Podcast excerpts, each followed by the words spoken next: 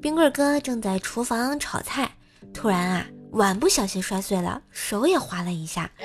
冰棍哥啊的一声，老婆就问：“怎么啦？”“哎，手被碗划了道口子。”他老婆呢，连忙的跑了过来，抓住冰棍哥的手，眼泪都要掉下来了。“老婆，没事儿，不就是一道口子吗？过两天就好了。”冰棍嫂流着眼泪说：“两天，那怎么能行呢？”有一堆衣服在那儿呢，等两天怎么能行呢？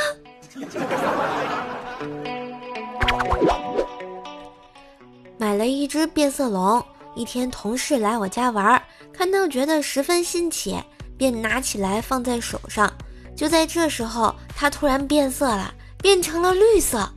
可是同事明明穿的是白色衣服，这是咋回事啊？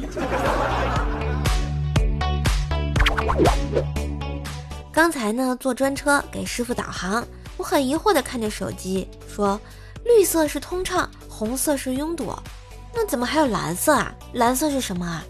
只见师傅默默的说了一句：“蓝色是忧郁呀。”